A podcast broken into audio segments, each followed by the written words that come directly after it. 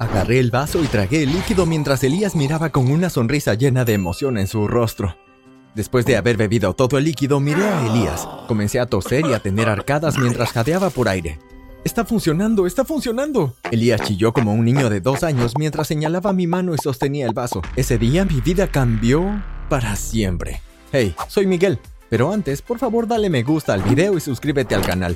No te olvides de presionar la campana de notificaciones para que te avise cuando tengamos más de nuestras increíbles historias. Saliendo de la clase de matemáticas, mi mejor amigo Elías y yo nos detuvimos a mirar el cartel de la Feria de Ciencias. El gran premio era 5 mil dólares. Elías, ¿estás listo para vencer a Daria este año en la Feria de Ciencias? Hermano, claro que lo estoy. Daria arrasó con el gran premio durante los últimos tres años. Tenemos que hacer algo que haga girar la cabeza de todos. Y finalmente tendremos con qué regocijarnos por todo un año. Hablando del diablo en persona, Elías inclinó la cabeza. Vi como Daria se acercó a nosotros con una sonrisa en su rostro. Chicos, ¿están listos para perder de nuevo este año? Elías estaba cerrando los puños. ¿Perder contra quién? ¿Contra ti? Me carcajé antes de mirar a Daria. Créeme, la única persona que va a perder este año eres tú. De hecho, ya tenemos un plan sobre cómo gastar los 5 mil dólares. Así que si nos disculpas, tenemos una feria que ganar. Agarré de la camiseta a Elías y nos alejamos, hacia nuestra última clase de la tarde, historia. Cuando estuvimos fuera del alcance de su oído, Elías se giró hacia mí y me dio un puñetazo. Amigo, ¿estás loco? Si Daria nos gana este año, el alboroto que se va a armar va a ser 100 veces peor. Entonces hay que asegurarnos de ganar. En la clase de historia, el señor Chávez estaba hablando del rey Midas. Ya sabes, el rey que convertía en piedra todo lo que tocaba. Bueno, como sea, tuve una idea brillante. Garabateé una nota y se la pasé a Elías. Él me miró con una ceja levantada, luego una sonrisa traviesa y asintió con la cabeza. Caballeros, ¿quieren compartir algo con la clase? ¿Elías y Miguel? No, señor, dijimos simultáneamente. No podía esperar a que Elías y yo habláramos del concepto ganador del premio, pero el resto de la tarde pareció alargarse. Finalmente sonó la última campana, y Elías y yo saltamos de las sillas y salimos del aula. ¿Hablas en serio? susurró Elías. Aquí no, vamos a tu casa. Nunca se sabe quién puede escuchar. Nos apresuramos a ir a casa de Elías tan pronto como entramos en su habitación y le solté. ¿No sería asombroso intentar un suero con el que todo lo que toque se convierta en oro? No solo ganaríamos la feria de ciencias, sino que también tendríamos la oportunidad de hacernos ricos. Pero ¿por qué tienes que ser tú el que tenga el toque dorado? Porque tú eres el genio en todo esto. ¿De verdad quieres probar todos nuestros sueros pegajosos antes de que lleguemos al correcto? Y una vez que funcione necesitaremos de tu genialidad para crear el antídoto. No puedes crear el antídoto si todo lo que tocas se convierte en oro. Yo obtengo el toque dorado y tú incluso puede que tengas un paso al premio Nobel. Ni siquiera Daria podría competir contra eso. Me gusta dónde va esto. Muy bien, comencemos. Las siguientes semanas me sentí como una rata del laboratorio, mientras engullía asquerosos sueros que Elías creaba. Debo admitir que a veces quería dar marcha atrás, pero quería vencer a Daria más que cualquier otra cosa que hubiera querido hacer en mi vida, así que me aguanté. El proceso fue agotador. Algunos sueros sabían a caramelo, otros a algo de la basura. En un punto, Elías accidentalmente hizo una poción de amor. Entonces una semana tuve una que otra cita. No pude resistirme. Como sea, como un mes después, finalmente sucedió algo. Un viernes después de la escuela, agarré el vaso y tragué el líquido. Elías miraba con una sonrisa emocionada. Después de beber el líquido miré a Elías. Luego comencé a toser y a tener arcadas mientras jadeaba por aire. Está funcionando, está funcionando. Elías chilló como un niño de dos años mientras señalaba mi mano. Miré mi mano y el vaso estaba cambiando, pero no se estaba convirtiendo en oro, se estaba convirtiendo en piedra. Está funcionando, está funcionando. Casi funciona, dije mientras miraba mi mano hipnotizado por su nueva habilidad. Tal vez si lo modifico un poco. Elías se rascó la cabeza pensativo. No tenemos tiempo. La feria es el próximo fin de semana. Es lo mejor que vamos a tener. Ambos probamos mis manos.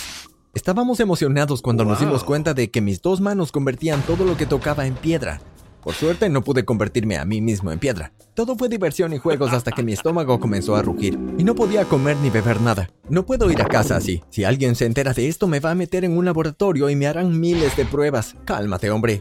Elías me sacudió fuerte. Simplemente te haré un par de guantes para contrarrestar el suero. Los minutos se convirtieron en horas. Elías llamó a mi mamá y le preguntó si podía quedarme el fin de semana. Así trabajaremos en el proyecto de ciencias. Ese viernes por la noche no tuvimos suerte. Me quedé dormido y me despertaron unos golpes en la puerta de la habitación. Su madre nos había traído el desayuno. Elías dijo que estábamos cerca de un gran avance y que no podíamos comer ese momento. Su madre no pensó nada raro de eso. Dijo que solo el desayuno estaría abajo cuando estaríamos listos. Debí de haberme quedado dormido otra vez, porque me desperté con los gritos de Elías. Eran las 4.30 de la tarde. Me levanté. Por favor, dime que esos son gritos de victoria. Elías corrió hacia mí con un par de guantes de cuero rojo y me los entregó. Los tomé con cautela y me sorprendió que no se convirtieran en piedra. ¡Póntelos! Me los puse y toqué la lámpara de Elías que estaba en su mesita de noche. No pasó nada. Lo hiciste. Abracé a Elías muy fuerte. Y también son impermeables. Ahora vamos a comer, grité. Bajamos y devoramos el desayuno con cinco rebanadas de pizza cada uno. La mamá de Elías miró mis guantes. No tienes manos de robot debajo de esos guantes, ¿cierto? Me sonrió juguetonamente. Nos volteamos a ver el uno al otro y los dos nos reímos antes de regresar a la habitación. El domingo, Elías trabajó en el antídoto y me fui a casa. La semana siguiente le expliqué a mis padres que quería quedarme con los guantes puestos, ya que era parte del proyecto de la Feria de Ciencias. Pero no significaba que tuviera los guantes puestos en todo momento. Toqué las fuentes de agua de la escuela, la cuerda para escalar y el balón de fútbol de la clase de educación física. Daria se torció el dedo del pie al intentar patear la pelota. Después decidí dejar las bromas en pausa un tiempo. Mientras Elías y yo mirábamos preocupados a los paramédicos cómo sacaban a Daria del campo de fútbol. Finalmente llegó el día de la feria de ciencias. Cuando los jueces se acercaron al stand, Elías y yo sonreímos. Me quité el guante y toqué la manzana que puso Elías sobre la mesa. Los jueces retrocedieron de un salto llenos de puro asombro. Elías continuó explicando el proceso mientras me ponía el guante. Cuando los jueces se fueron, miré a Elías. Tenemos esos 5000 en la bolsa. ¿Qué tal si vamos a estirar un poco las piernas? Elías asintió y caminamos al puesto de bebidas. De regreso nos detuvo un hombre alto y delgado, con un par de gafas y una gabardina. Hola Elías y Miguel, tengo una propuesta para ti, Miguel. El hombre miró en mi dirección antes de continuar. Mi empresa está dispuesta a darte 20 mil dólares al mes. ¿Por qué? Queremos hacerte algunas pruebas, tal vez incluso te ayude con un antídoto. Está bien, Elías y yo tenemos un antídoto. Me alejé y Elías rápidamente se me unió. Fue extraño y espeluznante. Pronto nos olvidamos del extraño encuentro. Cuando fuimos nombrados ganadores de la feria, todos se tomaron fotos y estábamos ansiosos de presumir el premio a Daria. Les aseguramos a nuestros padres que teníamos el antídoto. Estaban ansiosos por llevarnos a casa para que lo pudiera tomar. Pasamos por la casa de Elías y tomé el antídoto. Pero no pasó nada. Miré a Elías con el corazón martillando en mi pecho. ¿Iba a quedarme así para siempre? Elías nos aseguró que seguiría trabajando en el antídoto, pero hasta que eso suceda, yo tenía que seguir usando los guantes. Los siguientes días hubo reporteros y periodistas sensacionalistas enfrente de la casa. No podíamos salir ni volver a entrar, y Elías todavía no había hecho ningún avance. Mis padres estaban preocupados y querían involucrar a médicos en el asunto. Una tarde entré a la cocina y el mismo hombre que se acercó a Elías y a mí en la feria estaba en la mesa de la cocina. Se presentó como el doctor J. Delgado. A regañadientes, mis padres me cedieron a él. Dijo que haría todo lo que pudiera para ayudarme, lo cual era una mentira. En el laboratorio, la sonrisa del doctor Delgado se desvaneció. El doctor dio instrucciones a sus trabajadores para que me ataran a una mesa. Solo podía sentarme cuando comía y usaba el baño. Me sondearon con agujas y me inyectaron por vía intravenosa. Me sentí abandonado y rechazado por mis padres y Elías. Después de unas semanas mi suerte cambió. Se abrió la puerta y otros científicos se fueron por el día. Mis padres junto con Elías y Daria irrumpieron en el laboratorio para sacarme. Perdón que tomó tanto tiempo, dijo Elías mientras me quitaba las correas. El buen doctor mintió acerca de a dónde te estaba llevando. Si no fuera por Daria. Gracias, murmuré. Vamos a sacarlo de aquí antes de que vuelva el guardia, dijo papá mientras colocaba uno de mis brazos sobre su hombro. Me sentí como si estuviera en una película, esquivando cosas y escondiéndome, rezando para que no nos atraparan. Daria y Elías robaron tarjetas de identificación de las casetas de los guardias para que pudiéramos escapar. Era una noche extrañamente tranquila en la instalación. No pensé mucho en ello porque quería alejarme lo más posible de ahí. Cuando llegamos a la furgoneta, los padres de Elías estaban dentro. El padre de Elías se fue a toda velocidad. Dejamos a Daria en casa y luego fuimos al muelle, donde había un yate esperándonos. Unas horas más tarde, mamá me despertó de un tirón. Llegamos a una pequeña isla y nos subimos a un avión para llegar a nuestro destino final. Finalmente llegamos a una casa vieja, enorme e intimidante. Todo lo que necesitábamos ya estaba ahí dentro, incluido todo lo que Elías necesitaba para hacer el antídoto. Pasaron como dos meses y todavía no había camino. Sabía que mis padres estaban preocupados, pero intentaban mantener la calma. Mientras todos estuviésemos a salvo, encontraremos el antídoto. Esa era su principal preocupación. De repente, mientras usaba la computadora de Elías, llegó un correo electrónico. Normalmente no fisgonearía, pero apareció una notificación que decía que el dinero estaba depositado, lo que despertó mi curiosidad. Mientras Elías era un genio de la ciencia, yo era un genio de la computadora. Me tomó unos segundos descifrar su contraseña. Los correos que leí hicieron que se me helara la sangre. Sin saberlo, Elías estaba recibiendo dinero del doctor Delgado por los últimos tres años para permitir que su hija Daria gane. Quizá te preguntes cómo puedo no saber que Daria era su hija.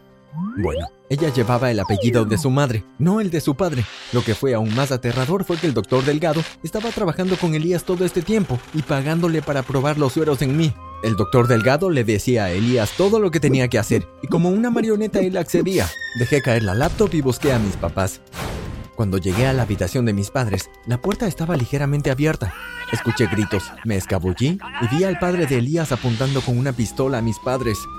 Mamá me vio sus ojos se llenaron de lágrimas. ¡Corre, Miguel, corre! gritó ella. Saliendo por la puerta escuché dos fuertes explosiones. Necesitaba ayuda. No podía creer que Elías y sus padres se involucraron. Me sentí un idiota. No pasó mucho tiempo antes de que Elías oyera las explosiones. Nos cruzamos en la sala de estar cuando bloqueó mi camino de escape. Confía en ti, le grité a Elías. Y me entregas por dinero. Hice lo que tenía que hacer, vivir bajo tu sombra desde que teníamos cinco años. Entonces pensé, ¿por qué no debería usarte como tú trataste de usarme a mí para ganar esas ferias científicas?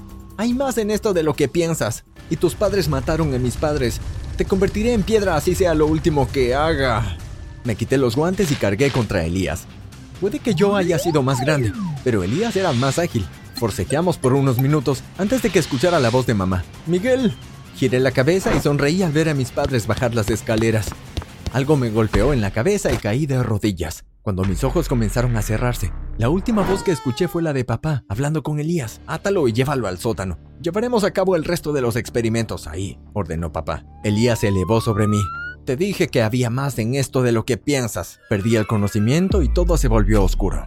¿Quieres saber qué pasa después? Consigue que el video llegue a 20.000 me gusta para la parte 2.